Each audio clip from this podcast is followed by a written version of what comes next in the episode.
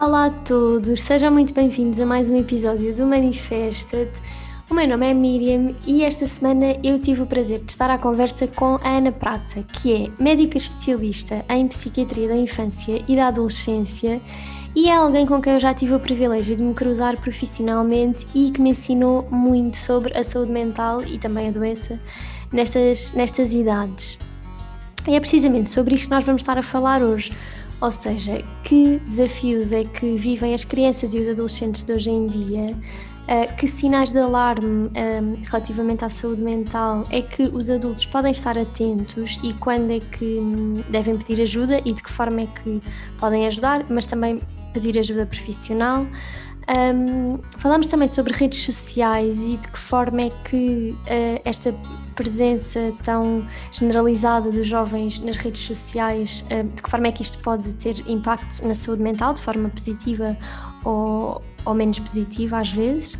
Um, falámos também sobre a página da Ana, que, que, que, tem uma página que se chama O Andar de Cima no Instagram e que um, tem conteúdos muito úteis e muito informativos sobre temas ligados à saúde mental, a algumas doenças mentais, à parentalidade e que se não seguem deviam seguir.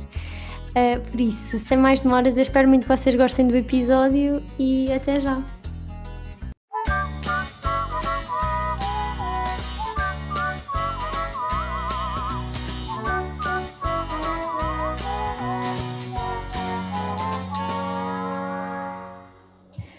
Olá, Ana, obrigada por teres aceito o convite de fazer parte do Manifesta-te.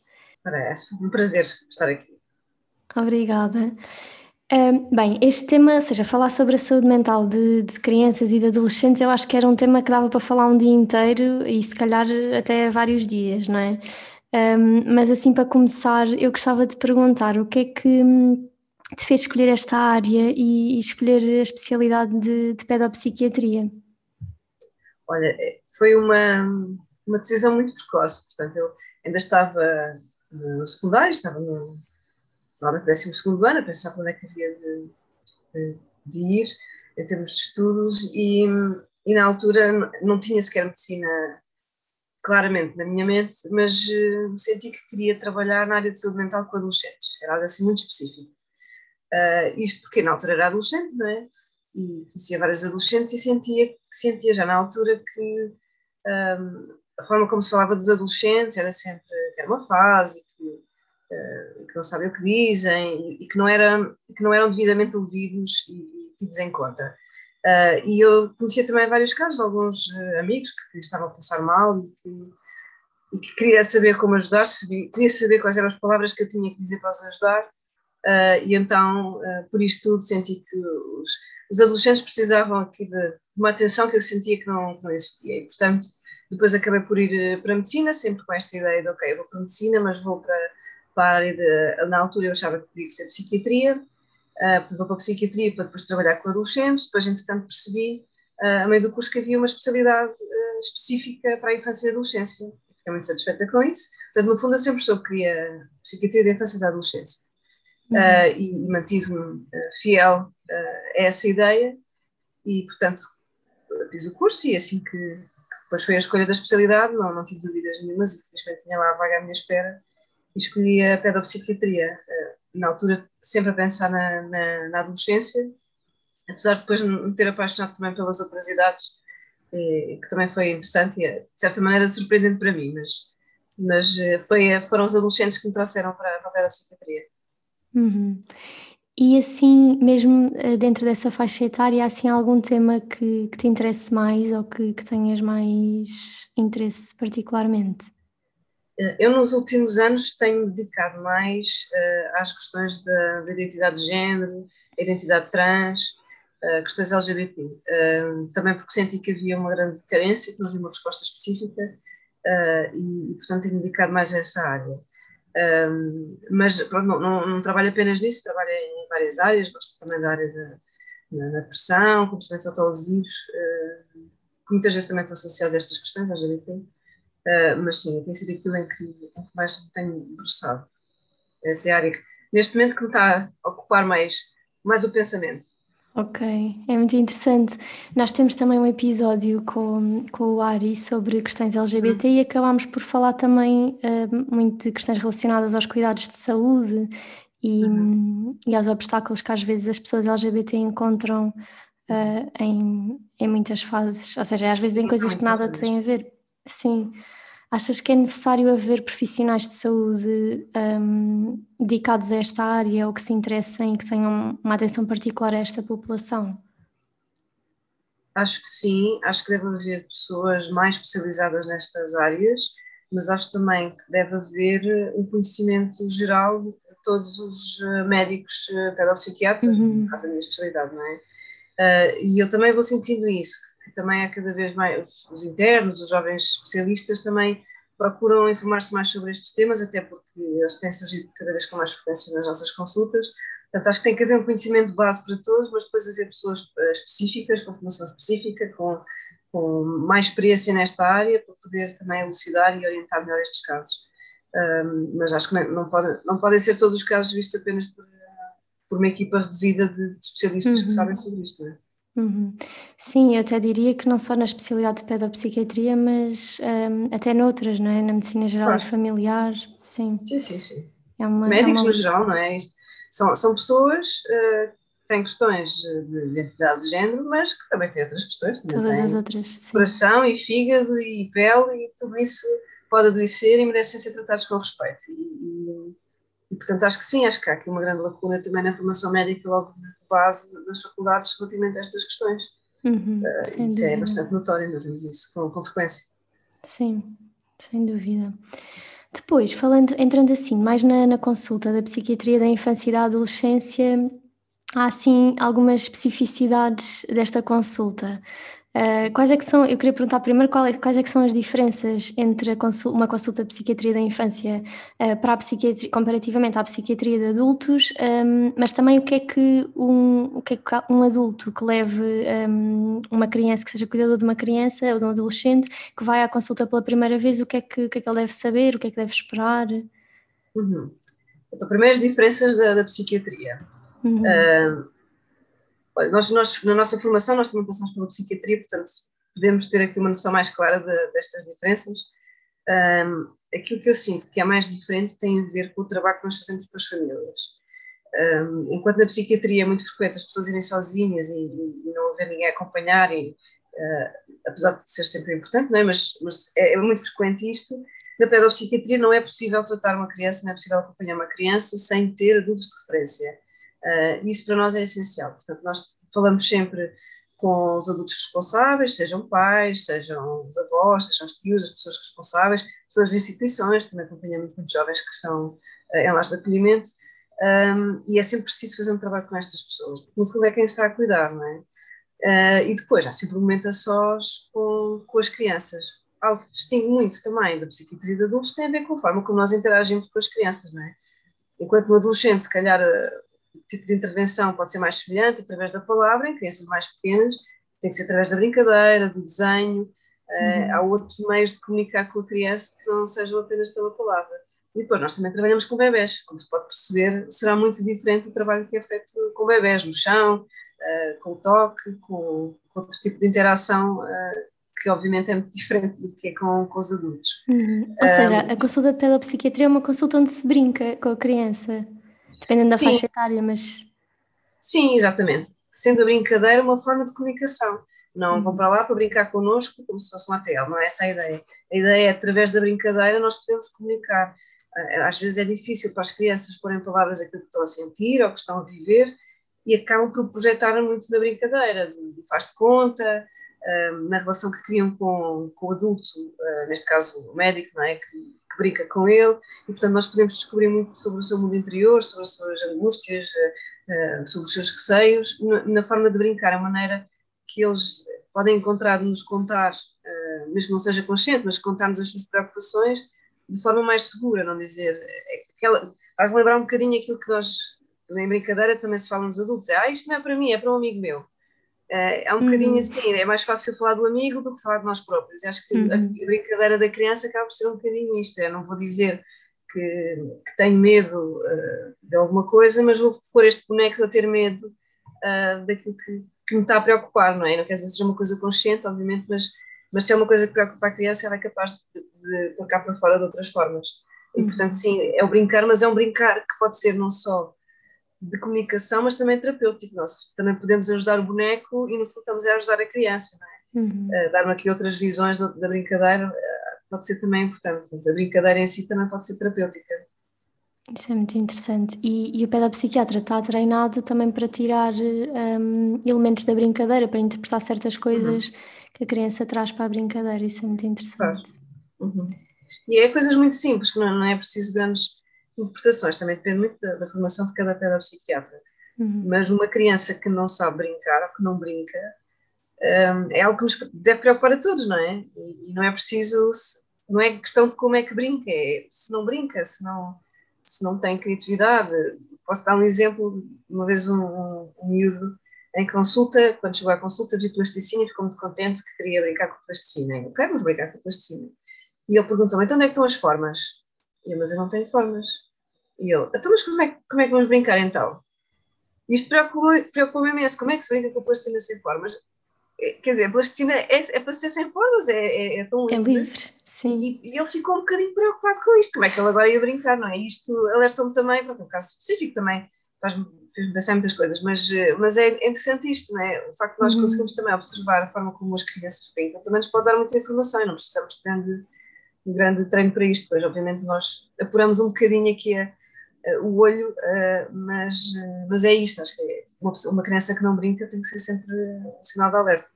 Uhum. Além desse sinal de alerta que, que é importante, como, como estavas a dizer, que outros sinais de alerta é que, hum, é que os, os pais ou os adultos que, que cuidam de crianças devem estar atentos? Aqui será igual às questões de saúde mental dos adultos. Em primeiro lugar, a questão da funcionalidade, da função, ou seja, se a criança deixa de funcionar como funcionava antes, deixa de brincar, deixa de comer, deixa de dormir bem, deixa de, de conviver com os colegas, deixa de aprender uh, tão bem como estava a aprender, ou, ou, se não está a aprender como os colegas estavam a aprender, uh, se o comportamento muda uh, para algo que não era habitual. Isto é sempre um sinal de alerta, não é? Um, pensando sempre numa mudança, portanto, qualquer coisa que mudou, temos que uhum. estar atentos e tentar perceber o que é que está a passar. Um, depois também há situações em que não é uma questão de mudança, é uma questão até de próprio desenvolvimento. Né? À medida que a criança vai crescendo, uma pessoa percebe-se que há diferenças comparativamente ao que é expectável para a idade, né? em comparação com outros, eh, outras crianças da mesma idade. Claro que as crianças são todas diferentes, né? mas se houver algo muito fora do, do padrão, é sinal de, de, alerta e tentar perceber se, se é para preocupar ou não. Nomeadamente, estamos a falar, por exemplo, atrasos na fala ou dificuldades de aprendizagem muitíssimo maiores do que os colegas ou uma incapacidade de manter o foco como os outros colegas, que depois também tem impacto na, na aprendizagem. Enfim, este tipo de, de, coisas que também temos que estar alerta. Portanto, é, acaba por ser um bocadinho a questão da função, se, se as crianças funcionam para aquilo que é expectável para, para a idade ou, ou não. Uhum. Quando há uma, assim, uma alteração na função, ou seja, quando a criança ou adolescente deixa de, hum, ter boas notas ou há, uma alteração face àquilo que era o prévio, há uma tendência natural, não sei, isto do senso comum, uh, para os pais um, terem uma postura mais de, de, de crítica e de, e de, culpar uhum. a criança. Mas se calhar isto deve ser visto, o que estás a dizer é que deve ser visto mais como um sintoma, não é? Um sinal de alerta e tentar perceber o que é que se pode estar a passar para aquilo acontecer, não necessariamente castigar logo a criança ou perceber que, ou achar que, que se que ele está a fazer isso, sim. aquilo de propósito. Sim, eu acho que isso é, é muito interessante o que estás a dizer, porque isto tem muito mais a ver com as questões da escola, não é? Uh, se temos alguém que sempre foi bom aluno, aluno médio, e de repente há uma quebra, uh, geralmente o que é, o que é dito, ou que, o que é interpretado é não quer saber da escola, está, está a desleixar-se, só quer jogar, às vezes também pode ser isso, mas, uh, mas é um bocado por aí, e tem a ver com o que se espera na, em termos de rendimento escolar. E às vezes é preciso parar para ver porque é que isto aconteceu. Ok, até pode estar desmotivado, uh, mas porquê é que estás desmotivado? O que é que aconteceu? Se foi uma uhum. mudança de, do rendimento escolar, é um, tem que ser um sinal de alerta. Um, e, e, muitas vezes eu acho que é muito difícil, depois também para. Não sei, acho que isto é uma questão também cultural, não é? De tentar separar o que é emocional, o que é a vivência do dia a dia e a escola. É? A vida pode estar muito caótica, mas a escola tem que se manter exatamente com o mesmo nível de exigência o mesmo nível de rendimento. Uhum. Uh, e, e, às vezes é, às vezes é preciso a consulta, a consulta às vezes não serve para isto, para dizer, olha, pois, mas aconteceu isto, isto, isto na vida dele, é normal que ele não esteja capaz, não é? Se os pais também tivessem passado por isto, ou, ou também tivesse, também no seu trabalho não ia estar tão, tão capaz. Uh, e fazer esta ligação às vezes é difícil, mas isto tem a ver com questões também culturais, não é? Isto não é só nas crianças e a escola, tem a ver também com, com o nosso trabalho e com com, com a cultura laboral que, que temos, que, que, é, que é de casa, o que é emocional fica em casa e o resto tem que se manter tal e qual como está. Mas uhum. as coisas não funcionam assim, o corpo é o mesmo, o cérebro é o mesmo. Portanto, isto tem tudo um impacto. Portanto, era bom assim que, que essas questões da escola, em primeiro lugar, fossem sinal de alerta para tentar perceber porque é que mudou. Uh, e aí, a partir daí, depois então decidir como é que se, como é que se gera, não é? Uhum. É frequente uh, os próprios adultos não se aperceberem dessas mudanças, ou seja, das mudanças que tá, pode estar a haver no ambiente de casa, ou estou-me a lembrar também da pandemia, em que passámos por, por muitos desafios eh, todos ao mesmo tempo, e se calhar não houve essa associação às vezes de, de a criança estar diferente, e, e, mas não teve nada a ver com a pandemia. Eu senti muito isso, um, senti que, um, especialmente este ano, uh, passei muitas vezes as consultas a lembrar que estávamos há um ano e tal em pandemia e que tinha havido muitas mudanças no funcionamento uh, do dia a dia dos, dos, jovens e das próprias famílias, não é? Uhum. E, e, temos jovens que provavelmente já estariam fragilizados e com todas estas mudanças são mudanças acrescidas. E, e, eu acho que isto já dura tanto tempo que as pessoas esquecem que isto tem impacto. É como se já fosse o um novo normal, mas isto não é normal. Um, e quando nós retiramos, por exemplo, o desporto escolar ou as atividades extracurriculares que os jovens tinham de lazer, lúdicas, de convívio com os colegas, uh, retiramos o convívio com, com amigos, o, o, até, até a, a possibilidade da, exploração da, das relações, mesmo as relações amorosas e tudo mais. Uh, e fechamos em casa, menos movimento, mais restrições as aulas mudam, miúdos que conseguiam estar com atenção nas aulas, em casa podem se distrair mais porque têm mais distrações, eh, situações em casa podem estar complicadas, pais vão estar por empregos, a família preocupada com alguém que está doente, no hospital, uhum. tudo isto está a acontecer uh, há um ano e meio. Uh, e depois vem a consulta uh, em que as crianças, em que os jovens vêm por, por questões de, de, saúde mental, ou por ansiedade, por pressão que seja, um, e que que, que os pais não se, nem, nem os pais, nem os jovens conseguem associar que também isto acumulou a tudo o que já, já, já tinha acontecido, uhum, desde separações recentes, ou, ou morte de alguém, ou uma mudança de casa, enfim, todas estas coisas são, são desafios acrescidos, não é? Uhum. E acho que sim, acho que tem que os lembrar que será que isto não teve impacto? E aí, quando eu chamo a atenção, eh, conseguem perceber que efetivamente teve, teve impacto mas é isto, já está há tanto tempo que as pessoas até se esquecem do impacto que isto tem, mas tem. Uhum. Sim, e às vezes, não sei, pelo menos a mim tem-me acontecido, as pessoas até relacionam temporalmente, ou seja, isto foi desde uhum. março, ah, mas o que é que aconteceu em março de 2020? As pessoas nem associam à primeira. Pois, pois, é isso. Então, quer dizer, eu também acontece-me isso, é, então foi na altura em que começou a pandemia, as pessoas falaram, pois, exatamente, então, se calhar tem alguma coisa a ver com isso, não é? Sim. É, é, é um bocado por aí. E, ok, quando uh, um adulto percebe, ok, alguma coisa pode estar a correr mal e se calhar precisa de ajuda porque isto já, já está a acontecer há demasiado tempo ou se calhar não tem capacidade de gerir isto sozinho, onde é que os, os adultos podem pedir ajuda? Onde é que podem e onde é que devem pedir ajuda? Uh, eu diria sempre médico de família. Depois também muita gente vai dizer que agora com a pandemia está sendo complicado marcar consultas. Mas pronto, assim em termos básicos, eu acho que é sempre importante eh, falar com o médico de família, que é quem conhece melhor o nosso contexto familiar, o contexto uhum. social, uh, e que pode avaliar a pertinência de um acompanhamento mais específico, seja em pedopsiquiatria, seja em psicologia, e poderá encaminhar para nos achar mais indicado. Esta é a forma mais, eh, mais adequada e mais rápida vá, de entrar pelo Sistema Nacional de Saúde para a área da, da pedopsiquiatria. Um, pronto, pode Pode-se também procurar no, noutros, noutros lados, não é? Mas, mas no fundo será por aqui. Agora, acho que se calhar também convém dizer que existe, existem situações uh, emergentes, não é? Portanto, estamos aqui a falar de situações em que vemos que a criança tem vindo a mudar o seu funcionamento e tem vindo a agravar e está a ser difícil mudar. Mas pode acontecer situações uh, em que temos uh, coisas graves a acontecer ou que acontecem naquele momento. Uh, estou aqui a falar, por exemplo, de uma tentativa de suicídio, em que, criança, em que temos um adolescente que toma comprimidos ou, ou que faz algo que o põe em risco. Um, e aí os pais precisam de uma resposta imediata, não é? Uh, não dá para marcar uma consulta. E aí uhum. o que eu digo é ir à urgência. Se é urgente, vai-se à urgência uh, de qualquer hospital. Urgência de pedopsiquiatria não existe uh, em, em, muitos sítios no país, mas todas as urgências contactam com as equipas de pedopsiquiatria se for necessário algum tipo de, de, indicação. Uh, portanto, é sempre importante lembrar que também os hospitais estão uh, capazes de receber estes casos e de dar aqui algum seguimento, mas em questões urgentes, não é? Se não for urgente, se for algo que se pode, posso combinar para daqui a uma semana, daqui a um mês, com, conversar com calma, então é para agendar consulta, falar com o médico de família ou procurar consulta de pedopsiquiatria. Uhum. Ok, boa. acho, que, acho que deu para, para esclarecer esse ponto.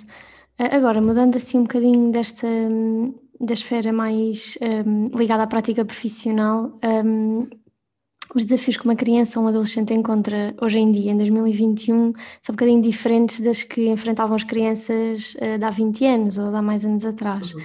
Um, assim, na tua opinião e naquilo que, que tens observado, um, quais é que são os principais desafios de hoje em dia? Quais é que são os principais obstáculos à saúde mental? da tua, da tua percepção da prática? Olha, sim, o primeiro que me vem à cabeça são logo as redes sociais. Uhum. Uh, e especialmente em termos de pandemia é impossível não falar sobre isto. Uh, porque as redes sociais, claro que têm coisas muito boas e permitem as pessoas estarem mais próximas, manter o contacto, uh, descobrir pessoas como nós, que achávamos que não existiam, porque o nosso círculo uh, pessoal, da escola, etc. Não encontramos ninguém como nós, mas depois a internet permite-nos descobrir que não estamos sozinhos. Isso é uh, ótimo. No entanto, o que temos agora é, e o que me preocupa bastante, tem muito a ver com esta questão também dos algoritmos, não é? Portanto, aquilo que nós vamos vendo vai afunilando para algo cada vez mais, mais circunscrito. E, portanto, uhum. aquilo que, que eu vou vendo, que vou sentindo da parte de vários jovens, é um, os temas que me vão trazendo em consulta, muitas vezes o, o discurso parece um discurso muito colado, algo que leram, mas que depois, quando tentamos traduzir no, no que, que, significa para a própria pessoa, é muito difícil de pôr em palavras. Falo no quê? Por exemplo, uh, nas questões de, de, de, saúde mental, mais de doença mental, que se identificam porque leram o que é que é depressão, porque leram o que é que é ansiedade, porque leram o que é que é uh, uma POC, o que seja, e vêm com esse discurso, não é? Eh, mas quando nós tentamos, se me dizem que tive uma crise depressiva, eu tento perceber o que é uma crise depressiva, não sei, eu não sequer uso esse termo, uh, e, e não, não, é muito difícil para eles explicarem o que é que isto significa, mas eles leram, fez o sentido e, e usam esse termo, portanto, isto preocupa-me. Uh, e não só em questões de saúde mental, existem, existem outros núcleos que eu sinto que as redes sociais têm puxado os miúdos, alguns conteúdos mais uh, mais violentos e mais, mais obscuros. Já, já, quer dizer, já ouvi miúdos a contarem-me coisas que viram online que, que só de ouvir me, me, incomodaram, coisas de terror, coisas de mortes, de grandes violências que depois acabam por ser um bocadinho banalizadas pelos próprios, não é? Mesmo as questões da, da sexualidade, da pornografia, como sabemos, está à distância de um clique e, e, provavelmente isso também terá um impacto enorme no desenvolvimento da, da sexualidade destes jovens. Portanto, isto é algo que me preocupa e que não tínhamos uh, da mesma maneira há 20 anos atrás. Há 20 anos atrás, pronto, já tínhamos o MIRC e tal, já havia assim algum, algum contacto online, apesar de, de cuidados, mas não, não tinha a ver com, com isto, não é? Uh, e, e, temos já, já estudado, ainda há pouco tempo saiu aquele, um, aquela investigação no Facebook, que eles próprios sabem que o Instagram uh, agrava a saúde mental das, das adolescentes uh, que, que andam no, no Facebook. Portanto, a própria, a própria empresa fez este estudo e percebeu que uma em cada três, não tenho erro, de, de, adolescentes dizia que sentia pior em termos de saúde mental depois de ir ao Instagram. Isto é uma coisa específica do Instagram. Um, e, portanto, okay. Sabendo isto, tem que se fazer alguma coisa, não é? E não, não tem sido feito nem pelas próprias empresas sabendo destas, deste impacto. Uh, portanto, isso para mim é algo muito importante e não sei muito bem como é que se dá a voltar a isto. depois, outra coisa que, que, eu acho que também é importante aqui em comparação, estou aqui a pensar nas diferenças de há 20 anos para, para cá. Uhum. Uh, uma coisa que eu acho que também tem sido muito desafiante para os meninos tem a ver com a, com a escola e com a educação, porque neste momento a escola é obrigatória uh, até o 12 ano, até aos 18 anos, não é? Um, o que me parece ótimo, porque nós estamos a falar de uma janela de oportunidade uh, única, não é? Se nós não aproveitarmos esta, esta fase para desenvolver uh, em termos cerebrais, em termos cognitivos, não vai, depois será muito mais difícil e será feito de outras formas, em termos até neurológicos. Uh, portanto, acho, acho ótimo que isso seja feito. No entanto, todas as crianças e todos os adolescentes são diferentes, a forma de aprender, a forma de trabalhar é, é diferente e nós precisamos de permitir as crianças têm o direito ao ensino, em primeiro lugar. Têm direito a uhum. aprender, têm direito uh, a estar na escola. Uh, e, portanto, a escola tem que, lá está, tem que ser inclusiva, tem que reconhecer estas diferenças e tem que uh, adaptar a sua forma de ensinar para estes jovens poderem aprender, porque é seu direito a aprender. E eu acho que isto ainda temos aqui, ainda temos aqui uns passos atrás, ainda temos um ensino igual para todos, muito ainda formatado temos, para. Temos os moldes da plasticina é, é tudo assim, é tudo mesmo molde. Uh, é isso, falta, falta manobrar um bocadinho mais a plasticina. Uhum. Uh, e depois ainda temos muito esta ideia de os profissionais é para os que se portam mal e para quem não consegue aprender, quando na verdade tem que se mudar muito esta ideia, porque nós temos, nós precisamos de, de, de técnicos, precisamos de. Uhum. E temos miúdos muito competentes uh, e que num curso profissional serão excepcionais, Uh, mas que depois também sentem que ninguém está a dar valor, porque aquilo é aquilo que mandam os que, os que não conseguem, e, acho que isso também não pode ser assim. Uh, acho que é preciso reconhecer que cada pessoa tem o seu caminho, um, uns mais a nível teórico, que vão fazer o ensino regular para ir para a faculdade e ter uma formação um, académica, outros que são mais de pôr a mão na massa e de fazer e de, e de uhum. arranjar e de construir, e, e portanto também precisamos de todas estas pessoas não ponham a mim a tratar de eletricidade, nem de mecânica, mas eu preciso que alguém o faça como deve ser, não é? E eu acho que isto é preciso reconhecer e trabalhar. E isto vai se tornar mais evidente com esta obrigatoriedade da escola uh, até aos 18 anos, por isso é que eu digo há esta diferença. Há uns anos atrás, se calhar, faziam, faziam nono ano, não é? Ou fazia-se menos e, e não se notava tanto isto. Porque se é obrigatório, aí vai-se notar mais as dificuldades. Eu acho que isso ainda falta fazer. E eu acho que a exigência que tem sido feita aos meninos tem sido cada vez maior Uh, e, e eles sentem uma pressão enorme, já desde a primária já estão todos aflitos porque vão ter testes, vão ter uh, avaliações e eu acho que temos que mudar um bocadinho a forma de, de, ensinar, porque quando temos uma criança tão pequena a dizer que não gosta da escola, é, é, é preocupante, não é? Uma, uma, criança gosta de aprender, claro que gosta de aprender, uhum. todos gostamos. Portanto, o que é que se passa para, para os jovens sentirem que a escola não é um sítio seguro e agradável para um dia, não é? Uhum. E às vezes isto, quer dizer, em consulta, às vezes se calhar é, é importante perceber se isto tem a ver com os próprios conteúdos, ou se tem a ver com os colegas, ou, ou com uhum. alguma outra questão. Não é? Pode ser muita coisa, não é? Não gostar da escola. Pode ser muita coisa, sim. E também tenho algum receio de, de opinar muito, não sou, não sou educadora, não sou professora, e lá está, cada um mete cenário que, que conhece e uhum. opina sobre, sobre aquilo que conhece. Um, mas aquilo que nós vemos do, dos jovens é, por exemplo, eu sinto que existe muito pouca formação em termos dos professores, por exemplo, nas questões da dislexia, um, ou, ou, estas questões que, que, têm a ver com são questões de neurodiversidade, de formas diferentes de, de ler, de, de, ler o mundo, de ver as coisas, uhum. e que, um, quer dizer, uma criança com dislexia tem direito a aprender e tem direito a que reconheçam as suas dificuldades e adaptem o ensino às suas dificuldades. É, uhum. isto é, é, aquela é eterna questão, é como se fosse uma criança que precisa de óculos para, para ver. Nós não vamos exigir à criança para se esforçar mais para ver melhor na aula, vamos dar os óculos, não é? É exatamente a mesma coisa, só que não é uma coisa material como os óculos, mas existem métodos específicos para uma criança com dislexia conseguir aprender a ler. E, portanto, estar a adiar isto, estar a esperar que passe, uh, acho que é, é, é muito prejudicial falta isto. Isso eu acho que falta, que é claro, que falta formação em termos de questões de, de ensino especial e de identificação de, destas perturbações específicas da aprendizagem uh, nos, nos professores. Não é? Uhum. Antes disso, estavas a falar das redes sociais. Um, e, e, pronto, e, e, os adolescentes de facto estão muito presentes nas redes sociais, não é? No Instagram e no TikTok. Há bocado falaste um bocadinho do, do Instagram, no sentido de, de até haver um estudo que, que parece mostrar que, que as pessoas sentem que a sua saúde mental piora ao usar esta aplicação.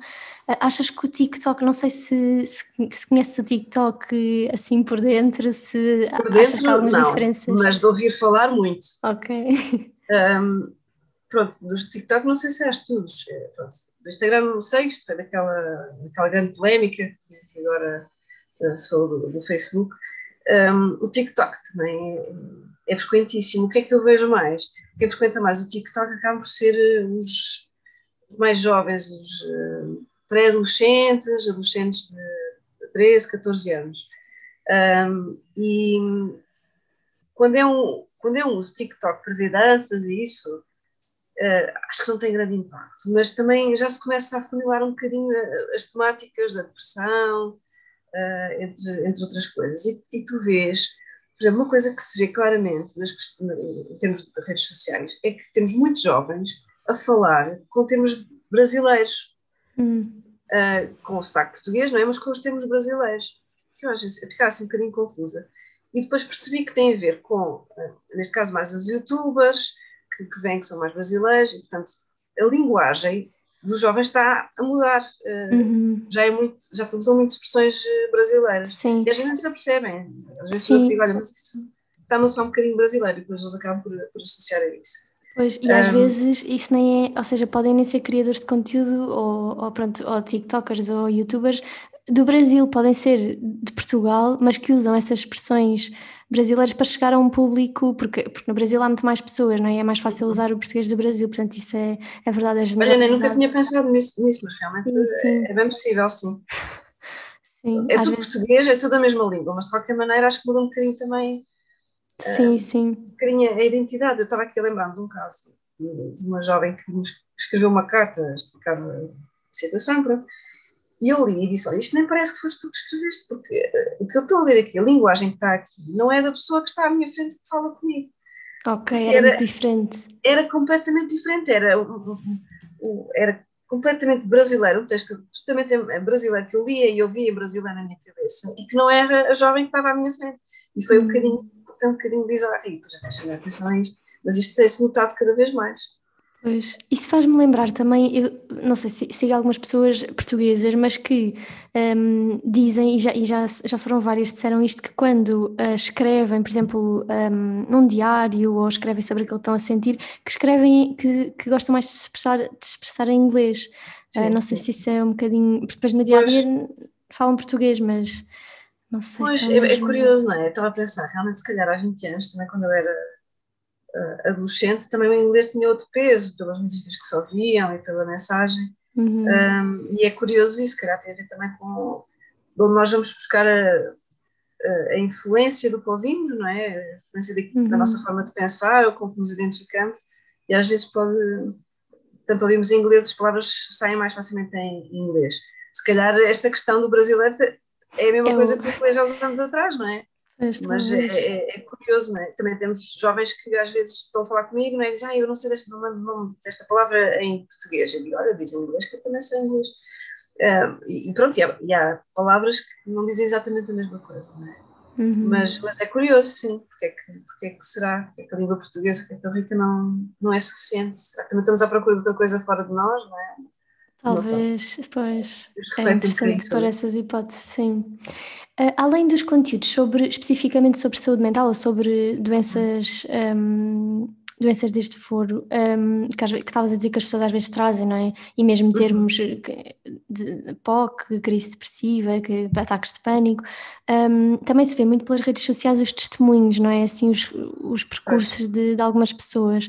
O que é que hum, ou seja, com que olhos é que vês isto? Pode, pode ser benéfico ver alguém que passou pelo mesmo?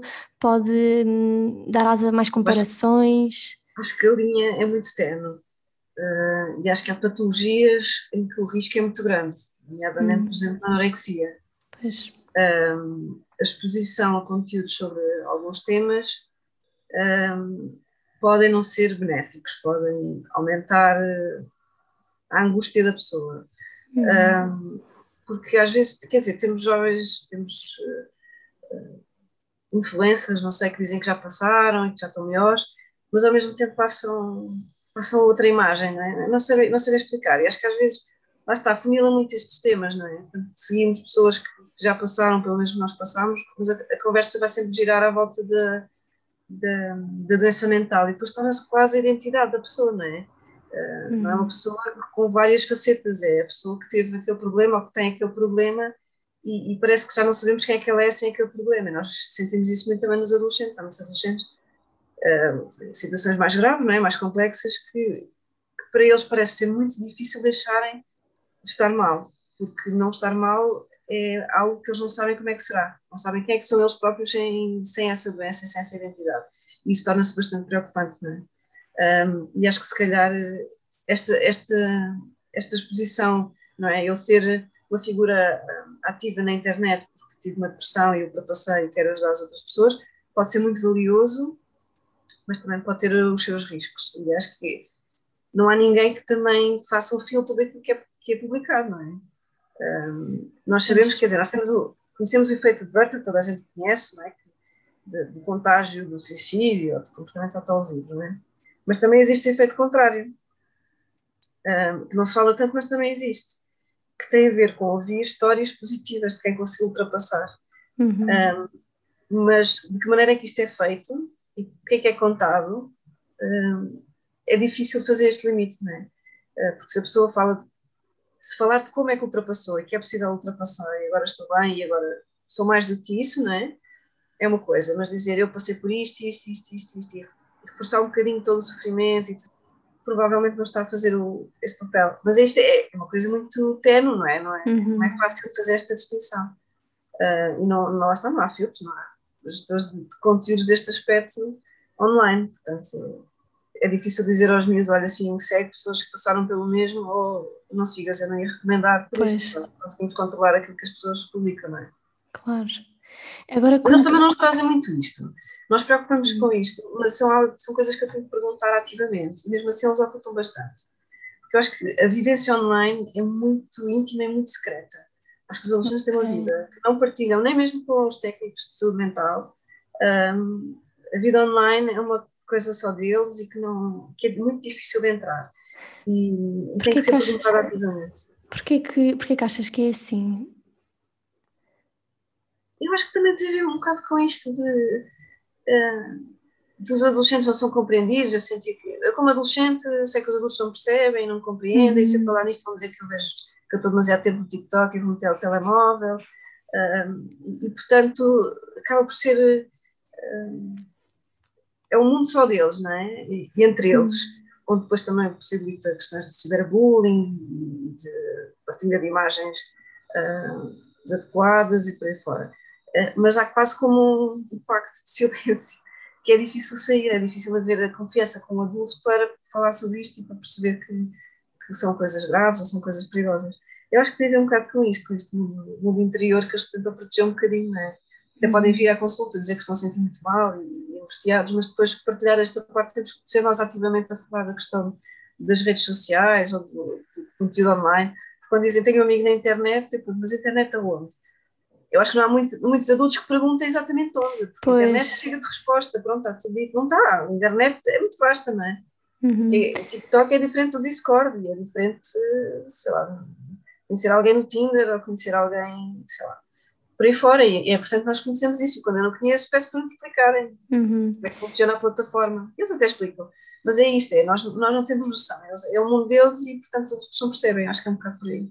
Uhum. Mas se calhar precisamente por ser uma coisa tão íntima e que revela tanto do, da vida interior, é importante para um técnico perceber, não é? E tentar ir à procura claro. disso. Pois, claro. é, nunca tinha pensado nisso. É uma coisa que nós não aprendemos propriamente na nossa formação, não é? Fazer a contar a história clínica. Sim. Está sempre a mudar, porque eu agora já sei um bocadinho de anime, mas já daqui a três anos aquele anime já, é, já passou. Uhum. Uh, e, não, não consigo estar atualizado, tenho que estar sempre a perguntar e a escrever os nomes, a pedir para me explicar. Uhum. E às uhum. vezes também o mais importante não é o conhecer, é, que, é, que, é saber como é que aquela pessoa explica o que uhum. é. É o significado que tem para aquela pessoa. Sim. Isso pode fazer a diferença, mas, ah, mas pode saber o que é o TikTok, o que é o Discord, o que é porque essas coisas é, é importante. Tenho ficado muito surpreendida com algumas coisas que me contam. Que falam com uma leveza de, de estar aqui a lembrar. Mais...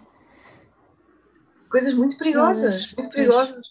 Uh, Estava-me aqui a lembrar de, há uns tempos, isto por acaso, isto já foi há, sei lá, há oito anos, portanto já estou completamente fora de moda, provavelmente, um, mas que me contavam, que, que uma adolescente contava-me que se divertia muito com uma amiga a usar uma aplicação que fazia videochamadas para pessoas aleatórias.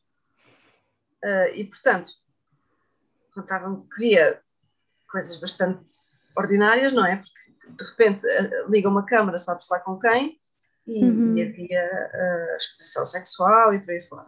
E ria-se imenso com isto.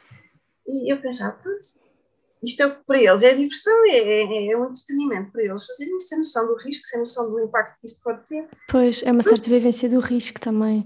Sim, pronto, faz parte da, da adolescência, não é? Mas, uhum. mas há uma exposição tão grande e a internet é uma coisa que fica, fica para sempre, não é? A uhum. exposição das imagens íntimas, não é? E há muitas partilhas de nudes e coisas assim do género, que fazem com a maior leveza e sem grande preocupação, sem perceber que isto fica, pode ficar para sempre e pode ser usado até nem que seja, pode não ser pela pessoa para quem enviaram. Uh, uhum. Há outras formas de chegar a essas imagens, não é?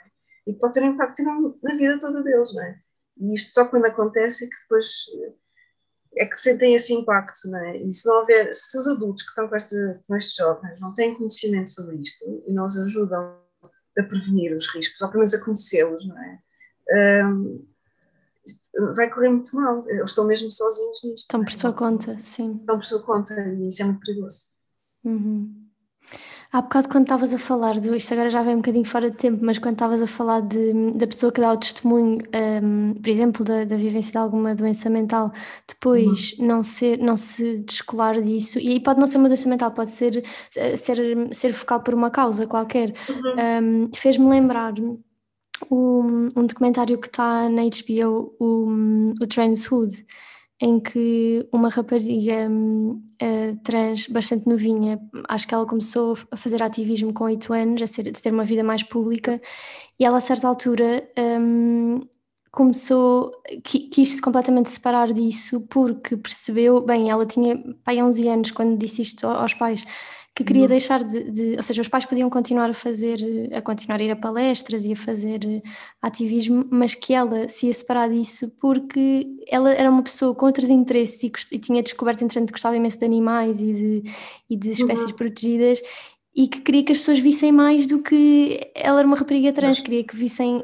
quem ela era além disso. Uh, Fez-me todo o sentido. E ter uma criança de 12 anos que tem essa capacidade de perceber essa, isso. Sim, essa maturidade. Sim.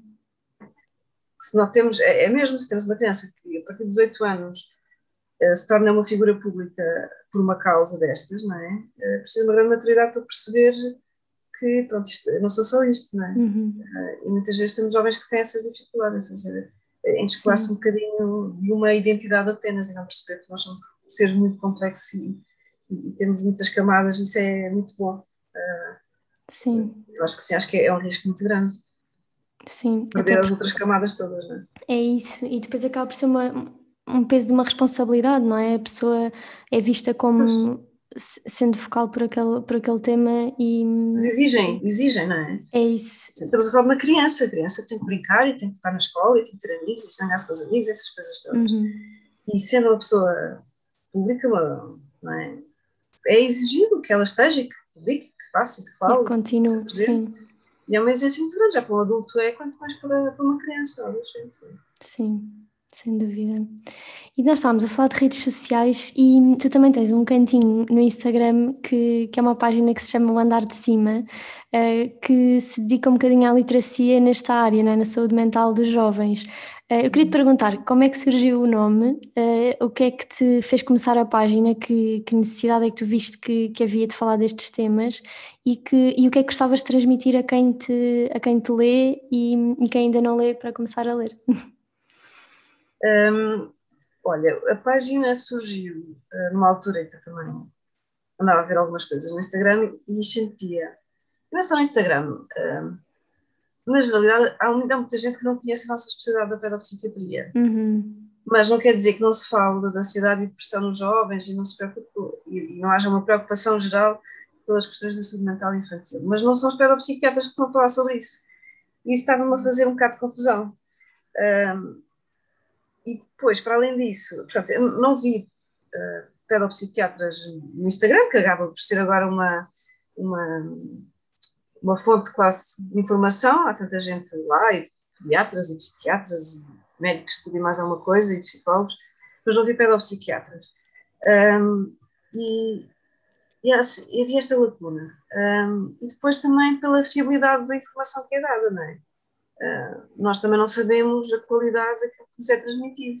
Uhum. E nós temos postos até muito iguais uns, uns aos outros, um, e, e, na verdade não conseguimos garantir que aquilo é fiável. E eu a certa altura estava a ler as coisas e já, ah, que interessante, estou a aprender coisas, mas depois parava para pensar, mas mas como é que eu sei que isto é real, que isto é verdade ou não? Até me estava a levar um bocadinho por, por aquilo, não é? Não é suposto eu fazer a minha formação no TikTok, no TikTok não, mas no Instagram, não é? Uhum. Mas de certa maneira aquilo é fácil, é, dou assim duas ou três mensagens, uma pessoa, é, eu fico com isto na cabeça e, e, já sei tudo sobre, sobre este tema, e não é assim.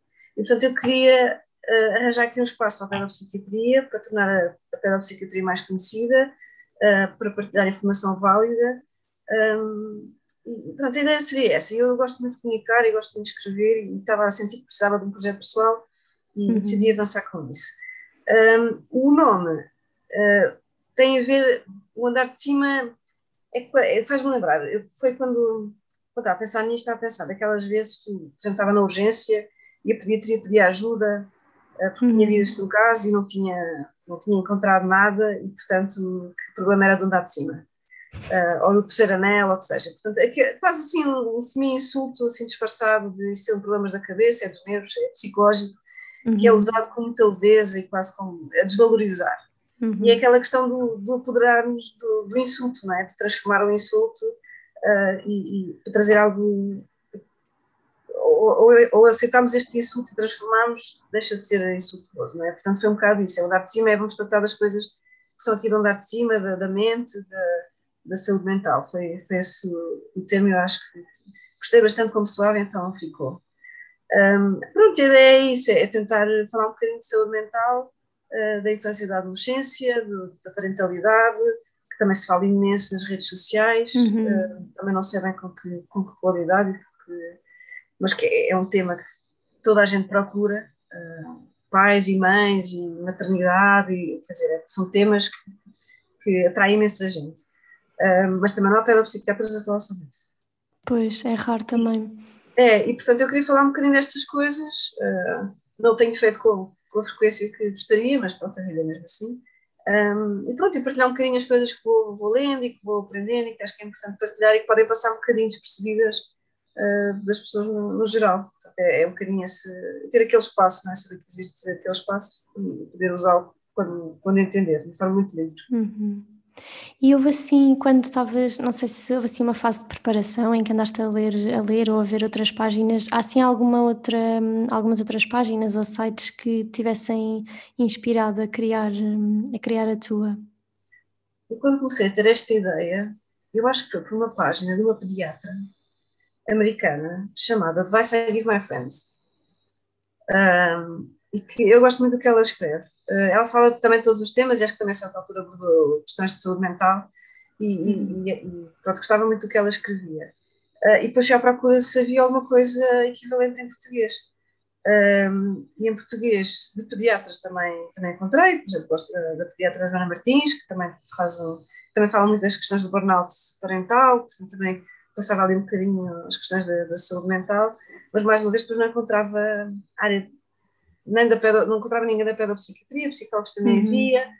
Um, pronto, e foi um bocadinho, foi se calhar mais, eh, mais inspirado neste do Advice I Give My Friends, que, que tem textos muito simples, muito claros, uh, sobre, sobre, temas muito diferentes ligados à, à, pediatria, com muito, muito rigor científico, com muita partilha de, de artigos e mostrar os gráficos e explicar os gráficos, acho de forma bastante clara. Para, para mim será certamente, também estou na área, é? então parece-me que é claro. Mas, mas gostei muito desse, daquele, daquele formato. Uh, e acho que foi um bocado baseado nisso que comecei a procura de outras, de outras coisas, ver se encontrava em português não encontrava, então achei que devia avançar. Um, depois encontrei, obviamente também existem páginas eh, em português que, que têm bastante valor, para já, manifestamente, como é óbvio, o saúdemental.pt, existem, existem alguns psiquiatras que também partilham uh, informações importantes, às vezes mais específicas de alguns temas, como, por exemplo, a pressão uh, uh, pós-parto, uh, saúde mental perinatal, também tenho encontrado coisas interessantes. também há uma página que, que sigo muito interessante sobre o luto, um, que é o, Luto Sem Lutas, que também gosto bastante, psicóloga uhum. que, que, fala apenas sobre este tema e acho que também é muito Portanto, encontrei-se algumas páginas interessantes um, e que vou seguindo, no fundo tento manter assim um bocadinho, uh, seguir estas páginas, partilhar quando acho que é interessante, quando não escrever o que elas escreveram, se já está escrito, partilhar. Uh, acho uhum. que isso uhum. também é importante. Uh, e acrescentar se tiver que acrescentar alguma coisa, se tiver a faltar, então eu escrevo. Uhum. Porque na verdade, ou seja, eu acho que as redes sociais vieram trazer-nos aqui um, um, poder grande que é chegar às pessoas, não é? As pessoas estão, estão muito no Instagram uhum. e, e, vão muito à procura de informação, Sim. onde, Sim. onde também acabam por passar muito tempo e, e isso hum, pode nos dar assim algum, alguma proximidade e, e, alguma facilidade de chegar às pessoas. Sim, mas lá está, também temos que lutar um bocado, não é que é contra o algoritmo, é? Temos que conhecer para poder eh, dominá-lo, não é? Uh, para ter visibilidade no Instagram também há certas há certas coisas que são mais atrativas, não é? Uhum. Uh, e há coisas que também não estou para não, não quero abdicar ou que não quero entrar por aí, porque uhum. não é esse o uhum. objetivo. O objetivo é a página existir uh, e depois tomar o rumo que, que for necessário. mas é isto, esta poder partilhar, poder interagir com, com outras páginas, com outras pessoas, fazer colaborações eu acho que isso é, é, é o mais importante, não é? Uhum. Um, mas é difícil de chegar, de chegar às pessoas. Claro que eu tenho um público-alvo. Aliás, a minha ideia inicial, o meu público-alvo seriam os adolescentes. Okay. Mas eu não vou conseguir chegar aos adolescentes. Eu nunca vou conseguir, através do algoritmo, chegar um, aos adolescentes. E, portanto, pus isso de lado. Pensei, não, então vamos aos pais dos adolescentes. É mais fácil chegar a pais de bebés do que a pais de adolescentes. Uhum, uh, e, portanto, pensei, bem, não vou pensar muito no, no público-alvo, vou escrever aquilo que acho que é importante estar escrito para, para a população em geral, uh, uhum. de forma acessível, e depois isso. Um, porque eu acho que se eu for por aí, acho que é muito difícil de, de, de entrar. Uhum. Mas, mas lá está, se eu enfim, poderia tentar dar a volta ao algoritmo, mas acho que não. Também pois. tem mais coisas que eu me preocupar com o algoritmo. E eu acho que também é uma coisa que, bem, estava-me a lembrar que é interessante que, que o Ari, que tem também uma página com com o Isaac, que é o, o T-Guys Cuddle 2, tem um canal de YouTube, e ele contou precisamente isso que me surpreendeu bastante, ou seja, que eles inicialmente queriam falar de temas um, relacionados com a população LGBT, mas mais focados na letra T, portanto nas pessoas trans, uhum. e, e, dar o testemunho deles e dar essas informações, mas que a certa altura, e eles até têm um, até chegam a bastantes pessoas, a certa altura uhum. perceberam que quem os via eram maioritariamente profissionais de saúde ou familiares de pessoas trans. Um, e então começaram a adaptar um bocadinho o conteúdo, e eu acho que isso é. Pois, pois, pois é isso, é isso. Sim. Mas se vai adaptando. É, não quero, não, não quero estar presa à página em si, é aquilo que, que, que é esperado de mim na página. Não é, uhum. não é suposto eu esperarem nada de mim. É suposto eu ter um espaço para partilhar aquilo que eu sentir, quando sentir e quando, quando me apetecer. Por isso é que também não tem assim a frequência que, que uhum. eu gostaria, mas precisamente porque opto por isso. Um, portanto, também vai-se vendo como as coisas vão evoluir. É isso, vai-se adaptando ao longo do caminho, sim. Vai-se fazendo. Sim. E aceitando convites para podcasts e coisas assim. sim, sim. E essa parte também é muito gira, não é? Porque também permite uma interação com as pessoas e também permite conhecer outras pessoas que fazem um trabalho incrível claro. e que nem conheceríamos de outra forma. Sim. Sim, sim. e há já várias páginas que fui conhecendo e com as quais até fui aprendendo bastante. Estava agora aqui a pensar noutra que não posso falar, que é o autismo em português Uhum. Um, percebi pelo Instagram que existe, e não tinha noção disto, que existe ativismo uh, de pessoas autistas para serem ouvidas, para que a sua voz também esteja presente, para não serem só profissionais e familiares a falar de autismo, mas os próprios autistas. Sim. E eu achei isto muito interessante e, e ponho a pensar em, em colaborações e coisas, enfim, a minha cabeça também não para. Uh, mas é importante também conhecer estas pessoas e poder partilhar uh, estes conteúdos e também tenho aprendido muito uh, no, no, Instagram, acho que também é muito valioso por isso. Uhum. Sim. põe-nos a pensar de outras, de outras formas. É, é isso, de outros ângulos e, é e, acho que isso também, também, não sei, eu falo por mim, também me ajuda na prática clínica, ou seja, há coisas que eu não, nunca tinha pensado um, da perspectiva das pessoas e, e acabo por aprender. Uhum. Ana, para terminar, nós um, a última pergunta é sempre assim para abrir o apetite, é sempre relacionado com uma sobremesa que é o arroz doce.